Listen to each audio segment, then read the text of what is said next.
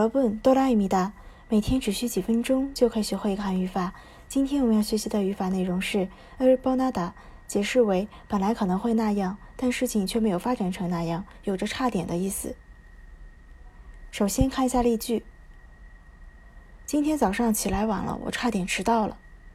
오늘아침에늦게일어나서내가지각할뻔했어 요。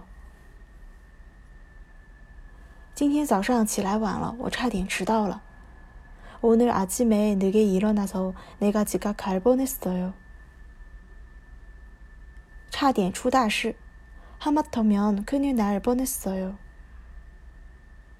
差点出大事。하마터면큰일날뻔했어 요。 上次考试我差点得了零分。지난시험에서나는빵점을맞을뻔했어 요。 上次考试我差点得了零分。 지난시험에서나는빵점을맞을뻔했어 요。 路太滑了，差点摔倒。길이너무미끄러워서넘어질뻔했어 요。 路太滑了，差点摔倒。길이너무미끄러워서넘어질뻔했어 요。